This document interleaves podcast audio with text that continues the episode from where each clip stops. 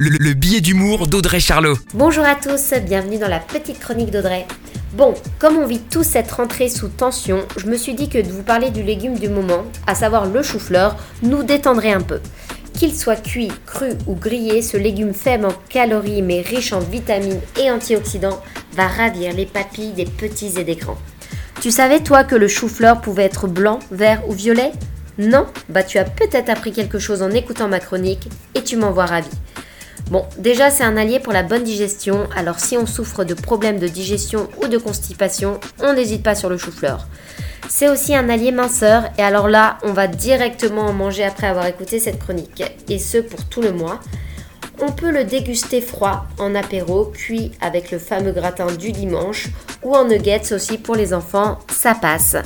Et alors pour les plus véganes, on peut aussi utiliser le chou-fleur pour faire de la pâte à pizza. Alors mon conseil si tu veux être in cette rentrée en plus du masque, c'est de manger du chou-fleur. Très belle semaine à tous La, chronique de Charlot, à retrouver en podcast sur itswanradio.com.